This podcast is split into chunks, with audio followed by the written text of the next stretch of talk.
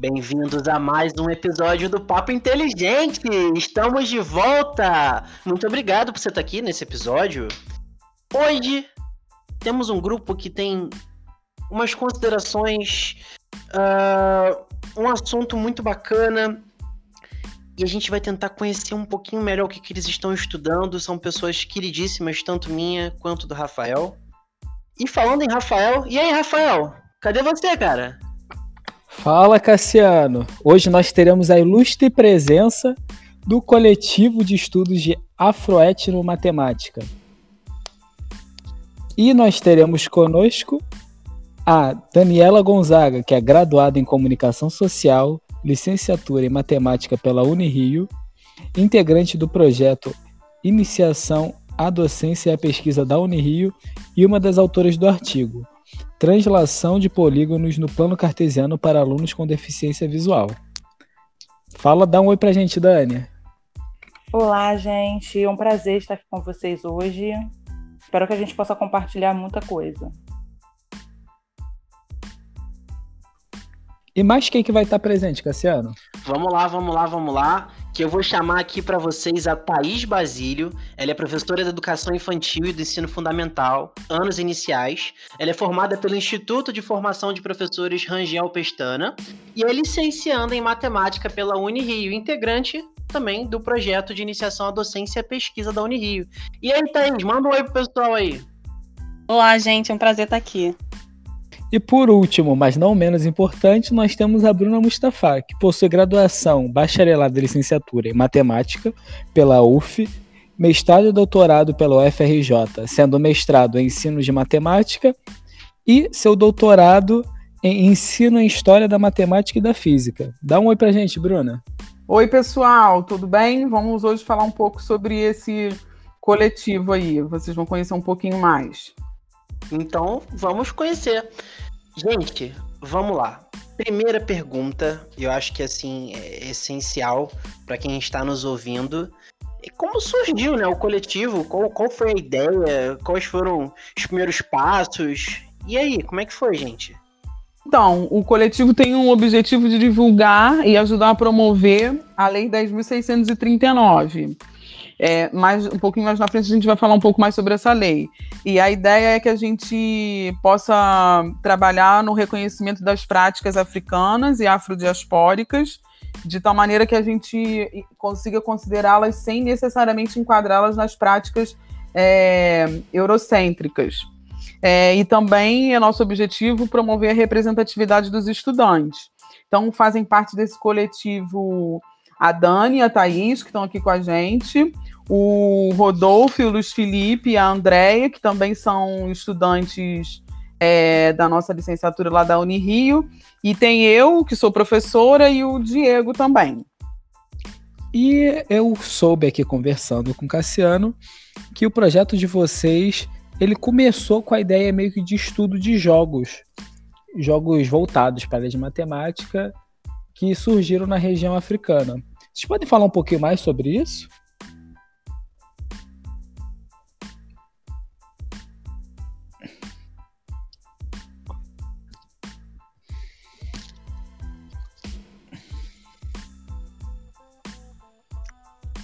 Então, é, a ideia de trabalhar com o jogo surgiu a partir de uma aula da disciplina de estágio, em que eu levei para ser trabalhado, né, como um conteúdo, o jogo Mancala.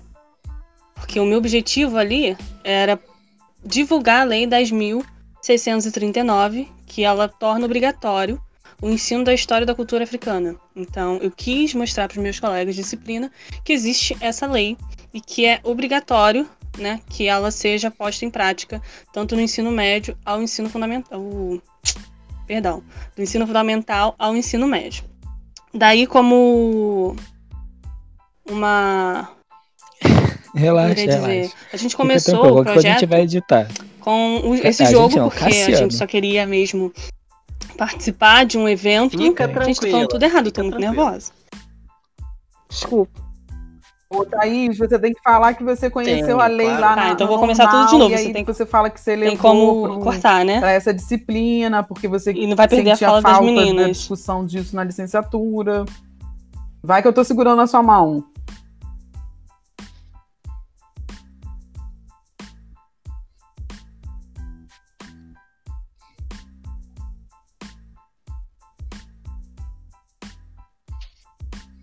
E a Bruna Tá, comprou sua beleza. ideia, Então, lembra de é, essa lei 10.639, ela torna obrigatório o ensino da história e da cultura afro-brasileira. E eu conheci ela lá no meu normal, na minha formação de professores no ensino médio. Então, quando eu estava nesse curso de formação de professores, a gente discutia muito a implementação dessa lei. E quando eu chego no curso de licenciatura em matemática, eu não vejo essa discussão na nossa formação, eu pensei em abordá-la através do jogo Mancala. Que essa abordagem foi feita na disciplina de estágio, Não, respondeu eu sim. E eu vou aproveitar um pouquinho para fazer uma e a pergunta partir dele a gente lei. deu origem ao nosso É, grupo. porque eu me lembro de no colégio ter estudado um pergunta, pouco sobre cultura africana, porém foi uma coisa que gerou é, bastante problema na sala de aula, porque a gente tinha que ler um livro, se chamava Ifá o Adivinho, que fala um pouco da, da cultura africana, dos orixás, das crenças, e eu queria saber se vocês tiveram algum problema, né? Vocês viram um pouco dessa parte desse problema para trazer essa ideia para os alunos, para a sala de aula e até mesmo para os colegas. Se teve gente que discordou, achou que isso não era relevante. Como é que foi essa experiência? A gente não chegou a trabalhar com o IFA, não. A gente só trabalhou mesmo com a Mancala, que é um jogo de tabuleiro, que ele é mais aceito, entre aspas, porque não lida diretamente com a religiosidade, né? O IFA, pelo que eu entendo, ele tem ligação direta com candomblé, não é isso? Seria o jogo de búzios, essas coisas assim, então a gente não chegou a entrar nessa vertente, não, com a matemática. Então nós não tivemos esse tipo de problema. É, eu quero complementar uma coisa co- do que a, a Thaís falou, é porque muitas pessoas fazem a leitura da lei é, como se apenas é, o- as práticas e a cultura africana pudesse ser feita a partir do- da, da disciplina de história ou da disciplina de arte, porque eu acho que, inclusive, no texto da lei tem essa menção a essas duas disciplinas. Mas, na verdade, é, a gente entende, quando a gente lê a lei, que isso pode ser feito em qualquer disciplina. Então, é, eu acho que essa questão é, ligada à, reli- à religião não aconteceu com a gente, porque a gente buscou, é, quando a Thaís trouxe esse jogo para discutir na, na disciplina de estágio, a gente tentou, é, ele surgiu com uma relação com a matemática, assim. Então, é, naquele primeiro momento, a gente olhou para aquele jogo e tentou buscar a matemática que a gente conhecia dentro daquele jogo. Então, acho que isso foi um, um fator que fez com que esse tipo de desconforto, vamos dizer assim, né, Rafael, não tenha acontecido com as experiências que nós tivemos, pelo menos por enquanto. Não sei se a Dani quer complementar alguma coisa. É, eu quero sim, porque com relação a esse desconforto, eu, quando entrei na, na universidade, eu não conhecia ainda essa lei.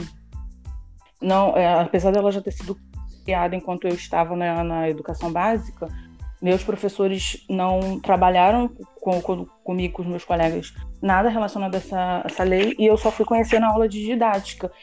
Quando a professora falou da lei, eu, eu senti um desconforto porque eu fiquei pensando como eu, uma futura professora de matemática, vou poder trabalhar isso com os meus alunos na sala de aula. E desde então, isso no meu segundo período, eu comecei a pensar como é que isso poderia ser feito, até que a Thaís teve essa ideia de levar o Mancala e me convidar para o projeto. E aí eu vi, algum, agora eu estou aprendendo algumas maneiras de que eu, como eu posso trabalhar isso na escola. Mas eu vejo que isso é uma dificuldade muito grande, é, não só na área de matemática, mas como outras áreas também, mas acho que mais em matemática, porque ah, as pessoas não reconhecem que precisam de, de trabalhar a lei e quem reconhece que precisa ser que essa lei precisa ser trabalhada não sabe como. Eu acho que o nosso projeto ele veio também dessa necessidade de como que a gente vai poder fazer lembro isso. de quando, quando eu comecei, né? quando- na verdade, quando eu tava no, no ensino médio, né? Meados ali do segundo ano do ensino médio, né? Eu lembro que a- essa lei, ela, ela a- havia um. Como é que diz, gente? Quando você estabelece a lei, quando você já oficializa. Entrada em vigor? Isso, entrou em vigor. Quando ela entrou em vigor, eu lembro que todo mundo falou assim: beleza, houve uma pressão por parte dos alunos no colégio beleza, a gente quer, obviamente, que essa lei faça acontecer, porque, assim, eu, eu achava legal que todo mundo ficou interessado. Não, a gente quer saber detalhes, a gente quer saber como é que vocês vão aplicar, a gente quer, a gente quer, a gente quer. E o colégio ficou assim, ah, mas a gente não sabe como é que a gente vai aplicar essa lei. Aí um professor de história, né, né obviamente eu estudei num, num colégio curso, professor de história, ele chegou, não, eu vou, vou vamos lá, vamos lá, vou explicar para vocês um pouquinho o que eu sei. Só que a visão dele, né, perante essa lei, obviamente aplicado à história, foi muito, como é que eu posso dizer, colonialista, sabe? E aquilo me incomodava de um jeito. Falei, não, gente, a gente não pode ver desse jeito. É uma cultura riquíssima e eu acho que pode sim ser aproveitado. Isso me incomodava na sala de aula naquela época. E incomodava, assim, basicamente, sei lá, 90% da minha turma.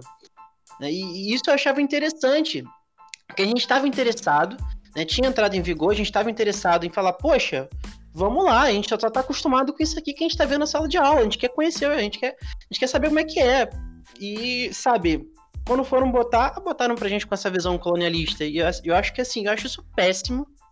Péssimo, péssimo, péssimo. Eles poderiam ter aproveitado melhor, mas, enfim, né? E assim, falando um pouco sobre a aplicação dessa lei, de, de, desse, desse incômodo que vocês tiveram, e obviamente até mesmo pelo jogo do, do Mancala, né? Qual é o objetivo desse jogo? Eu fiquei curioso. O que, que, que é trabalhado nele? Quais são os detalhes aí? Eu, eu, eu podia falar um negócio antes, Cassia, antes da gente falar do, do jogo. É, porque a, as meninas colocaram o desconforto delas como estudante, né? mas também tinha, é, é, tinha o meu desconforto como professora, porque quando a Thaís trouxe essa lei para ser discutida nessa, nessa aula que ela ministrou lá na disciplina de, de estágio, é, eu de fato percebi que, olhando para a grade curricular ou para as iniciativas que a, que a nossa licenciatura lá da Unirio desenvolve, de fato não tinha nenhum espaço, pelo menos um espaço formal, para que a gente pudesse discutir é como que a matemática podia ser trabalhada, como que a gente podia buscar práticas matemáticas africanas para formar esses professores. Então, a partir desse, desse reconhecimento dessa falta de espaço, foi que eu sugeri que a gente podia, então, como ela podia ver outras pessoas que tinham interesse e a gente podia sentar para estudar o jogo. É, então, acho que isso foi. Isso aconteceu. Agora, acho que a, a, a Thaís pode falar um pouco sobre o jogo, né? Na verdade, a gente também teve uma transformação, assim, no nosso entendimento com o jogo. Fala aí, Thaís. Quando a gente começou a apresentar o jogo, começamos a, a estudá-lo também, nós víamos com o objetivo de contagem mesmo de, de peças e o nosso objetivo era ter mais peças do que o nosso oponente. Então ganhava o jogo quem tinha mais peças. E a nossa visão sobre ele mudou a partir da visita do Ed Carlos, que ele fez uma palestra na faculdade no ano passado, se eu não me engano, apresentando para gente uma outra perspectiva, né? Que seria, no caso, a cosmovisão africana. O modo de viver, o modo de viver né, africano. E depois que ele apresentou essa visão de jogo, a gente viu que aquele jogo, né, com Mancala, ele é um produto da filosofia de vida, né, que seria a filosofia Bantu. Então, o objetivo, ele se transformou, ele deixou de ser apenas um, um jogo para reter mais peças e passou a ser um, um jogo em que a gente tinha que ter o cuidado de semear para o outro também, né? A gente tinha que cultivar o nosso campo e cultivar o campo do nosso adversário também. Eu quero complementar um pouquinho o que a Thaís falou. Então, no lugar da gente. Então, houve uma transformação do nosso entendimento com relação a essa é, ao jogo, né? Que é o que eu estou chamando de prática matemática. Então, no lugar da gente ficar tentando é, encaixar a matemática que a gente estudou ah, é, eles podem desenvolver, sei lá, habilidade de cálculo mental, quando vai contando as pecinhas que vão passando para saber quantas tem, ou se eu vou conseguir chegar lá. Então, no lugar da gente ficar tentando enquadrar esse jogo dentro do que a gente tem lá, sobretudo da, da herança eurocêntrica, que a gente está completamente imerso, essa chegada desse professor do, da Bahia, que estava a, aqui no Rio, a gente acabou é, conhecendo ele, ele começou a mostrar, ele mostrou para gente que a partir desse jogo a gente podia entender um pouco da cultura africana. Então, no lugar da gente ficar tentando buscar a matemática que a gente sabe, a gente passou a olhar para aquele jogo como uma forma de é, desvendar um pouco sobre a cultura africana. Então, são duas coisas importantes, né? É, essa coisa da gente não entender que para a gente entender uma outra cultura, a gente não precisa necessariamente é, é, juntar, é, juntar não, a gente não precisa necessariamente fazer com que é, a gente encaixe aquela cultura nos padrões que a gente conhece. Isso é uma coisa. E a outra coisa que eu acho que é muito bacana e que dentro do nosso coletivo isso é muito presente é como que ele está sempre em processo, é um processo sempre. Então a gente sempre está é, conhecendo outras coisas ou revisitando coisas que a gente já sabia. Então ele não tem nada assim, ah, ele está acabado, ele é isso. Ele, ele está sendo. E ainda sobre esse jogo, eu queria saber como que ele é, assim, como se joga, porque eu fiquei até um pouco curioso, queria saber um pouquinho mais sobre ele. Então, como a Thaís falou, o objetivo do jogo é, é que a gente fala que é semear e colher. Então, a gente coloca, no nosso caso, a gente quando produziu o nosso jogo, a gente fez com caixa de ovo, que a gente queria levá-lo para uma escola, então a gente queria mostrar para os alunos como é que eles também poderiam produzir é, esse jogo depois. E aí a gente tem, então, esse tabuleiro, ele tem é, os buracos, que seriam os lugares que a gente vai plantar e a ideia do jogo é a gente ir pegando, é, tem algumas, tem diversas regras, porque são vários tipos de jogos de mancala diferentes. E aí a gente vai tentando é, colher a, as sementes do, do nosso adversário. Inicialmente a gente pensava dessa maneira. E aí ganha o jogo quem tiver mais sementes no final, porque a gente vai pegando a semente do nosso oponente. E, e aí vai ganhar o jogo quem tiver com o seu lado do plantio totalmente vazio e nesse caso vai estar com mais semente do que o seu oponente. Isso é o que a gente imaginava inicialmente, dessa disputa. Mas aí, depois dessa conversa com o Ed, com Ed Carlos, assim, a regra do jogo é essa mesmo, mas a gente passou a ver que o mais importante não é, de fato, ganhar o jogo, mas é, é essa filosofia de vida africana, de tentar trabalhar com, com os alunos não a questão mesmo de, de, ganhar, de vencer, mas dessa troca. Porque, por exemplo, no jogo, quando você é, pega é, uma semente do seu oponente, você depois tem um dado momento do jogo que você tem que devolver duas. Se sua, sua, é, seu espaço de, de plantar estiver vazio, seu oponente te dá uma semente, depois você devolve duas para ele. Então, assim, dá pra gente trabalhando diversos conteúdos. Não sei se deu para entender mais ou menos como é que funciona o jogo. Consigo, deu sim para entender. E além disso, é, eu achei legal essa ideia de a gente trazer uma perspectiva para o jogo, além do jogo e da matéria. Como vocês falaram, trazer essa ideia da cultura, passar o que a pessoa que criou esse jogo, o que, que ela estava pensando quando criou isso. Porque eu sou mais do que tá na cara que eu sou uma pessoa que curte bastante jogos. Acho que os jogos podem ser usados também para o ensino, seja ele diretamente ou indiretamente. E além disso, eu queria saber se vocês conhecem algum outro jogo, se já tentaram procurar algum outro jogo também de origem africana. E se sim, explicar um pouquinho sobre eles, por que, vocês escolheram eles, não escolheram. Então, a gente começou a trabalhar com as variações do Mancala. Então, nós produzimos tabuleiros de Nichuva e os tabuleiros de Oté. Mas como a professora já disse anteriormente, a gente está num processo de construção, que a nossa perspectiva é muito colonial, né? Então a gente olha para o jogo com o que a gente entende da nossa humanidade. A gente não respeita a humanidade de quem de quem fez esse jogo, né? De quem joga. Porque a gente estava nesses dois jogos também reproduzindo o que a gente reproduzia no Mancado. A gente jogava para ter mais peças. E o jogo não é somente isso, né? Tem a questão da filosofia de vida. Porque é algo muito interdisciplinar. Então a gente está meio que em construção ainda.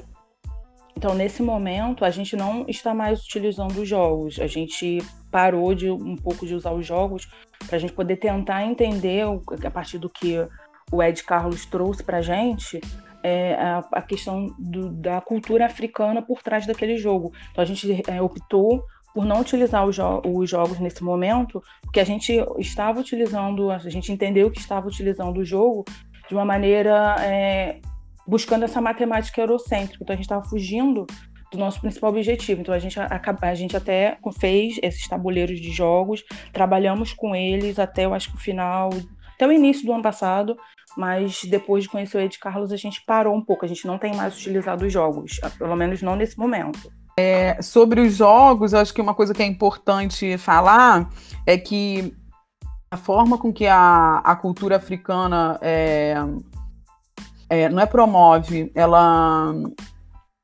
conta sobre a sua história é diferente da forma com que a gente está acostumado. Então a gente, quando a gente faz pesquisa sobre o, os jogos, a gente sempre encontra é, é, é essa descrição dos jogos do que, no que a gente está chamando aqui de uma descrição eurocêntrica. Então, a gente teve um pouco de dificuldade é, de, de conseguir um, lugares, ou pessoas, ou livros, ou seja lá o que for, é, que explicassem os outros jogos da maneira com que o Ed Carlos explicou para gente. Então, essa, a, a cultura africana tem muito dessa coisa de passar pela oralidade.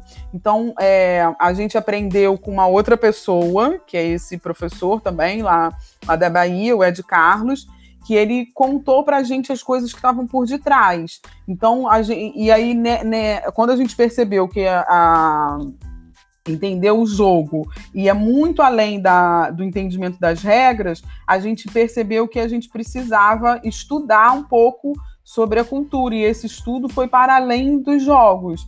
Foi isso que a Dani falou. Então a gente é, atualmente tem se debruçado por em estudos mais teóricos, digamos assim, para a gente entender um pouco melhor sobre a cultura de, e depois a gente vê se a gente consegue, sei lá, um local que possa falar, porque esses são jogos a, a, o Mancala é uma família de jogos que são jogos muito comuns.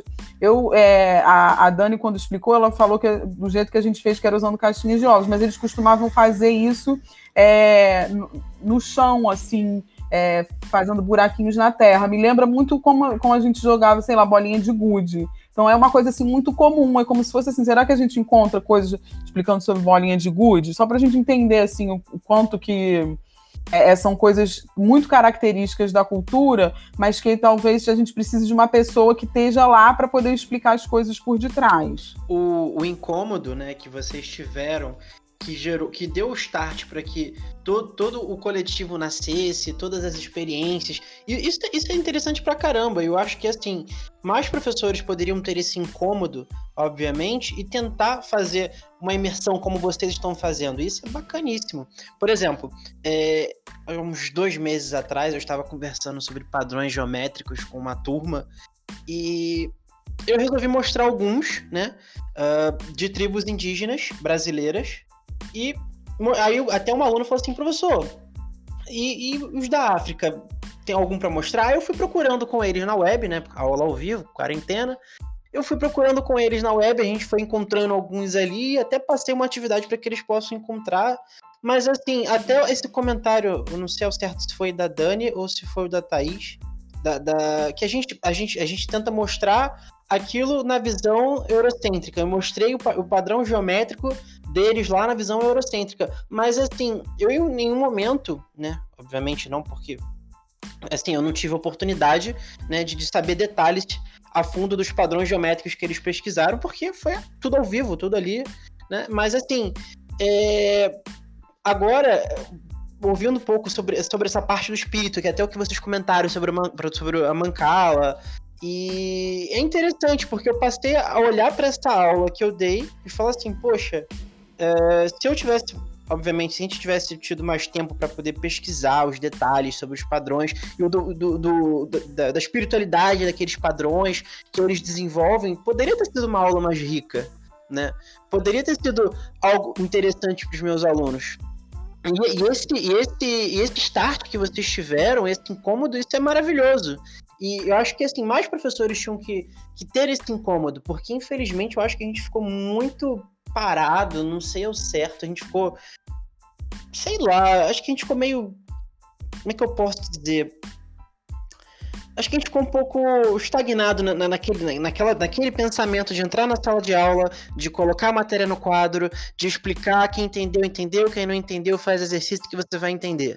Sabe? A gente não, não, não tá olhando para aquele conteúdo, isso num todo, né? Fazendo uma visão de mundo, com, com não a espiritualidade, mas com, uh, com o pensamento por trás, a filosofia que tem por trás. Isso é interessantíssimo. E assim, pensando um pouco nesse jogo que vocês estão comentando, é ótimo. E vocês até mesmo mudaram o pensamento, até pelo que o Ed Carlos uh, comentou com vocês. E assim, a pergunta que eu faço agora é a seguinte.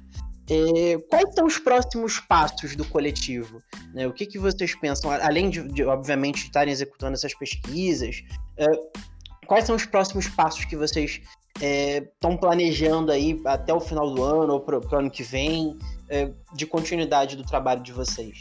É, durante esse período de quarentena, a gente, no começo do, da quarentena, a gente deu uma parada e aí é, a gente viu, sentiu a necessidade de voltar a se reencontrar. Então, assim, nesse momento a gente tem feito mais um estudo teórico mesmo é, dessas questões relacionadas com. A gente está estudando um pouco sobre etnomatemática, afroetnomatemática. É, e a gente estava com algumas ideias de que a quarentena acabou prejudicando no início do ano, né? A gente tinha planejado é, para esse ano, levar, tentar levar palestras para lá para a Unirio, para que a gente pudesse é, estimular outras pessoas, instigar outras pessoas a aumentar o interesse por esse tema. E aí acabou que a gente não conseguiu. Então, assim, a nossa ideia agora é, é criar um vazamento teórico um pouco maior para que a gente consiga fazer ações no futuro. Talvez voltar com os jogos, mas mostrando uma perspectiva diferente. A gente já chegou até a visitar é, uma escola em dois momentos diferentes. A gente participou também de um evento lá no, no Rede da Maré. A gente gostaria de voltar com esse trabalho também, porque eu acho que é super importante da gente mostrar para o aluno, é, principalmente para o aluno negro, que é, pessoas negras produzem conhecimento, que existem é, pessoas negras de diversas áreas, não só na matemática, mas diversas áreas, para que ele se inspire, para que ele se empodere. Então, assim, é o grande. A gente pretende, depois que passar a pandemia, talvez no ano que vem, a gente voltar com essas visitas nas escolas, talvez fazer algum curso para os professores, fazer algo talvez além da Unirio.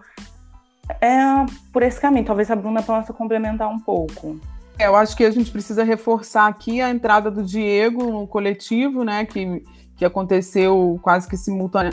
É, simultaneamente, não, foi logo depois que ele ingressou como professor da Unirio, né? Então ele veio trazendo essa perspectiva que ele é, desenvolveu na pesquisa de doutorado dele, que é essa perspectiva de decolonialidade. Então a gente está é, dentro agora de um projeto de pesquisa um pouco mais amplo, né, que a gente chama Projeto Guarda-Chuva, e aí essas, essas questões mais relacionadas com a lei é, 10.639, a sua necessidade de trabalhar, é, de todos os professores é, serem é, trabalharem ela na escola, então, consequentemente, ser necessário que os, que os licenciandos tenham essa oportunidade de trabalhar. Então, esse é, é um braço desse projeto. Então, acho que a gente tem é, se debruçado um pouco, vamos dizer assim, mais teoricamente. Então, o coletivo, como eu falei antes, é essa coisa que é esse processo. Então, a gente sentiu essa necessidade agora, é, esse processo de construção, né? Então, agora a gente sentiu essa necessidade de estudar um pouco mais. A gente está estudando, que também, como a Dani falou, veio a calhar nesse momento de pandemia, que a gente não não, não consegue estar em outros lugares, estar presencialmente nos lugares. E tem muito essa, essa coisa da lei, assim, que diz dessa divulgação da cultura africana e afrodiaspórica, mas é, é isso que a Dani falou, é muito importante assim, da gente reforçar, né? O quanto que é importante, pro, sobretudo para os estudantes negros, se verem representados, né? Então, é por isso que essa coisa também presencial é importante, né? Então, como deles, deles ver, tipo, das meninas verem a Dani e a Thaís, que são duas mulheres negras, professoras, que estão fazendo uma universidade. Então, para além das questões relacionadas com a matemática e de estudo da cultura, também tem essas questões que permeiam, assim, que a gente, como professor, precisa considerar, né? É... que o aluno se vê muito refletido na gente, professor. Minha pergunta agora é a seguinte: que recado vocês dariam para os professores que estão aí na ativa, né, que já estão aí já com seus moldes de trabalho já muito bem é, concretados, não chega nem a ser engessado, assim, concretado mesmo, né, que é aquela galera de sala de aula é, que entra, que eu comentei ainda há pouco. É, como vocês é, motivariam esses professores, né? Obviamente vocês já disseram né, algumas palestras e tal, mas que, que palavra vocês poderiam dar para eles para gerar também esse start neles? Não sei se eu fui bem claro. No sentido de, é, por exemplo, a lei instigou vocês a criar o coletivo, a, a, a sair da, da, daquela caixinha de que o professor só entra na sala de aula para poder colocar a matéria, beleza, entendeu, entendeu, não entendeu? Tchau, um abraço. É, assim, obviamente vocês deram um passo maravilhoso. E que palavra você daria para esse professor para poder instigar ele e falar assim: ei, tem um mundo aqui fora dessa caixinha. Vamos tentar pensar, vamos tentar aqui entrar conosco na nossa linha de pensamento. Como vocês motivariam esses professores? É, eu falo sempre para as meninas que me falta melanina, né? Então, o meu lugar não é muito lugar de fala sobre isso, mas mesmo assim, eu acho que é, o que eu falaria para um colega é, tipo assim, a importância da representatividade, né? Que a gente precisa dar voz para culturas que foram silenciadas e a gente também tem coisas a aprender com essa com essas culturas, né? Então, para mim, eu falaria precisamos é, considerar a questão da representatividade e temos coisas a aprender que estão para além da, da nossa caixinha, como disse o Cassiano. Eu, mas eu acho o seguinte, é, que tem coisas que não adianta, elas não elas não devem, né, é nem deve nem pode. Vamos lá de novo. Ah, eu também acho uma outra coisa. Tem coisas que elas não precisam ser ditas é, explicitamente, como o Cassiano está esperando que a gente fale aqui. Tem coisas que são ditas através do, do, da observação da ação. Então, eu acho que mais do que dizer alguma coisa para convencer, é fazer e aí a pessoa vai ela vai, ela vai ou não entender o que ela está falando, né? Não tem como a gente obrigar a pessoa. Então, talvez, mais do que falar assim, ó, faça isso, faça aquilo outro, é começar a fazer e a, os frutos dessa ação, é, eles começarem a aparecer, e, a, e aí as pessoas vão começar a falar assim, nossa, que interessante, eu quero, eu quero ir nessa palestra, eu quero conhecer esse jogo, eu quero entender essa perspectiva que é diferente, porque não tem como a gente obrigar outra pessoa a, a a considerar o que deve ser considerado, né? Pelo menos na nossa perspectiva.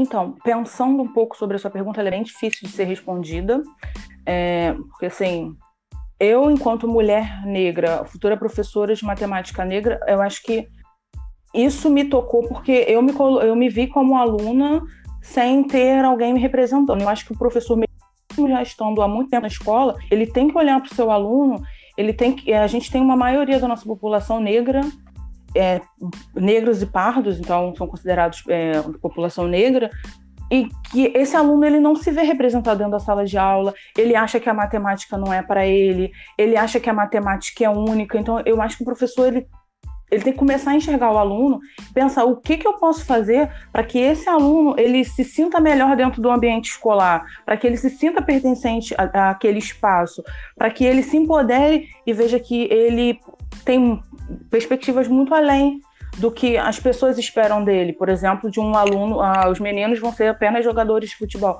que ele pode ser muito mais e que a matemática pode ser usada para isso. Então, não é fácil, porque a pessoa vai ter que sair do lugar dela, é, do lugar comum, da onde ela já está acostumada, para poder talvez aprender coisas novas. Mas eu acho que também isso é algo interessante, você se reinventar como, como profissional. Mas eu acho que o mais importante é olhe para o seu aluno e veja o que é, o que é importante para ele. A gente tem que, eu acho que como futuro professor, a gente tem muito que pensar no nosso aluno. Às vezes a gente acaba pensando muito só no professor, na escola, e a gente não enxerga o nosso aluno. A gente precisa passar a enxergar o nosso aluno. Exatamente isso, Dani. E também é um pouco do que a gente espera, né? Do nosso trabalho, o que a gente espera da nossa sociedade. Será que eu quero perpetuar uma educação racista? Uma educação em que deixe meu aluno preto estagnado? É isso, quando a gente começa a considerar outras perspectivas, a gente passa a considerar também que os caminhos eles não são únicos, né? Que existe aí uma pluriversalidade dos pensamentos, existem diferentes sensos de humanidade. Então, talvez eu que eu falasse para um profissional, um colega de, de trabalho, para motivá-lo, talvez fosse para ele respeitar a humanidade, né? Tentar entender as diferentes humanidades que tem dentro de uma sala de aula. Porque é isso, né? Respeitar o aluno como um todo, não só pela questão da representatividade, de ter um professor preto, mas você também entender que existe uma construção de conhecimento para além da branca, né? Porque quando você não faz isso, você está meio que perpetuando uma supremacia branca, onde só os brancos falam, onde só os brancos constroem pensamentos, onde uma sociedade que você na verdade você estabelece, né, que o, o negro tem que ficar ali sentado é, sendo governado por pessoas brancas e, sem perspectiva. Então, é, é, isso. Eu acho que a gente precisa respeitar as diferentes. as diferentes culturas, né? A, a, diversa, a pluriversalidade. Uma educação antirracista. É isso, nem sei se eu consegui te responder, Cassiano. Não, respondeu sim, fica tranquila. fiquem tranquilos, fiquem tranquilos que vocês responderam e muito bem, de verdade. Gente, já nos aproximamos do nosso final, do, do, nosso episódio. E, obviamente, antes de pedir um último favor para vocês, né? Eu quero agradecer a presença de cada uma, da Thaís, da Daniela e da Bruna, por terem dedicado um pouquinho aí do tempinho de vocês aí para colaborar com o nosso humilde podcast aqui. Agradecemos de coração mesmo. E, bom, a pergunta final, né? Já que a última eu fiz uma pergunta um pouco difícil, é, essa agora ela vai ser mais tranquila. Fiquem tranquilas, por favor. É, que recado vocês querem dar aí no nosso encerramento para os estudantes que estão nos ouvindo agora? Né, já que a gente falou com os professores, vamos tentar falar um pouquinho com os estudantes. Que recado vocês querem dar para esses estudantes? para os estudantes que eu acho que eles, eles precisam se empoderar, eles precisam é, saber que existem pessoas negras em diversas áreas, não só na área de matemática, que estão produzindo ciência, que estão fazendo várias coisas que às vezes é, isso não é mostrado, é um pouco apagado, mas eles têm que saber que existe sim e que assim como essas pessoas eles também são capazes. E, e eles também têm que é, acreditar porque às vezes eu acho que essa matemática eurocêntrica ela fala muito para o aluno que aquela que a matemática não é para ele. Mas ele também tem que perceber que a matemática ela não é única e pelo menos eu acredito que não seja e que a gente tem diversas matemáticas que às vezes ele não consegue compreender tão bem aquilo que está sendo ensinado em sala de aula, mas que ele tem outras perspectivas, que ele pode é, trazer. O professor também acho que ajudaria um pouco, trazendo outras formas de conhecimento é, externos para dentro da sala de aula. Mas assim, o meu grande recado é empodere-se. Você é capaz, apesar de às vezes o sistema ir contra isso, falar que você não vai conseguir, falar que você não é capaz, você é capaz sim. Então acredita no seu potencial. Muitas vezes tentaram, é, por ser mulher, por ser negra, tentaram é, me calar, tentaram me fazer acreditar que eu não seria capaz. Mas hoje eu estou aqui praticamente me formando em matemática, é, fazendo uma universidade pública, então assim, eu acho que como, apesar de todas as dificuldades, não vai ser fácil, vai ser muito difícil, mas não desista. Acredite em você e saiba que tem gente preocupada com você na universidade em diversas áreas. Então, assim como nós estamos preocupados de, de fazer esse de pesquisar e de depois também co colocar em prática maneiras de, de é, empoderar o nosso aluno, tem outras pessoas fazendo outras coisas também, então vocês não estão sozinhos. Procurem é, quem possa lhe ajudar. E é, é isso, acho que eu falei demais, não, não ficou bom. Tem como fazer de novo?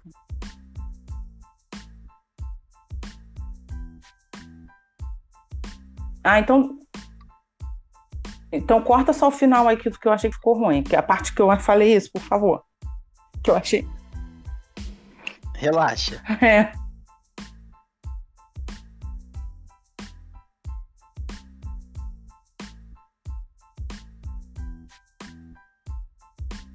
Dani, ficou ótimo. Eu, eu acho que ficou ótimo, Dani. Eu faço Eu faço as minhas palavras as suas.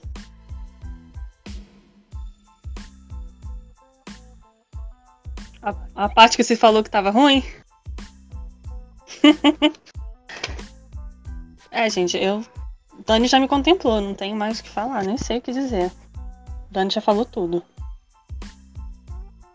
É, eu queria complementar, então, a, a, fala das meninas, dizendo assim que às vezes a gente pode não se ver é, contemplado pelo professor ou representado pelo professor, mas é, a gente pode olhar assim para o lado e ver afinidades com um colega ou, ou se for um, um professor de uma outra área, um coordenador que seja um orientador pedagógico da escola e, ir buscando essas afinidades e fazendo grupos que eu acho que foi o que a Thaís fez, né? Ela talvez ela tenha percebido assim é, em mim uma professora que fosse sensibilizar e aí ela viu aquela oportunidade da aula que ela ia dar como um bom momento para ela poder falar sobre isso e eu acabei incentivando ela a buscar essa afinidade e aí o coletivo foi se formando. Então acho que essa questão da gente olhar para os lados e ver com quem que a gente se identifica e, e se fortalecer um com o outro é, isso é muito importante, porque quando a gente está sozinho, às vezes a gente se acha fraco, mas quando a gente está com, com pessoas que pensam ou que têm perspectivas de vida parecidas ou histórias de vida parecidas, a gente se empodera, que foi isso que as meninas, o recado das meninas, e, e as coisas ficam assim, não posso dizer mais fáceis, mas vamos dizer assim, menos difíceis. Eu posso só falar mais ah, uma coisa que não tem muito a ver com isso, mas eu acho que é importante falar? Então, é porque muitas vezes, e foi uma das discussões que a gente teve no grupo, é, você se sente sozinho. Por exemplo, o professor na escola ele tem vontade de fazer alguma coisa, e aí ele olha para o lado e não tem ninguém que possa ajudá-lo. E eu acho super importante que ele comece a fazer, faça sozinho que foi uma, acho que até a Bruna falou isso anteriormente, porque você vai ser o exemplo para outros professores também se motivarem posteriormente. E aí, às vezes o, o seu, o, você vai começar sozinho, os alunos vão ver que você está fazendo alguma coisa, ele vai acabar cobrando também isso de outros professores e talvez seja aquele estímulo que o professor precisava e que ele não teve antes. Então, assim, mesmo que seja um trabalho de formiguinha, um fazendo, daqui a pouco a gente vai aumentando. Eu acho que a gente começou pequeno, tem poucas. Tem uh, essa questão de trabalhar a matemática de uma maneira diferente, uma olhar diferente, através da etnomatemática, ou da afroetnomatemática, ou, ou da decolonialidade. Começou também uma pessoa, duas, e agora está aumentando bastante. Então, assim, não deixe de fazer, porque você é o único que tem, que tem essa vontade na escola faça. Eu tenho certeza que você vai acabar encontrando pessoas que se motivem e vão acabar indo com você. É, complementando isso que a Dani está falando, que às vezes a gente pode se sentir sozinho dentro daquele ambiente, mas se fora daquele ambiente a gente tem outras, uma rede de apoio, uma, uma, da, uma possibilidade pode ser trazer essa rede de apoio para esse ambiente de trabalho, por exemplo.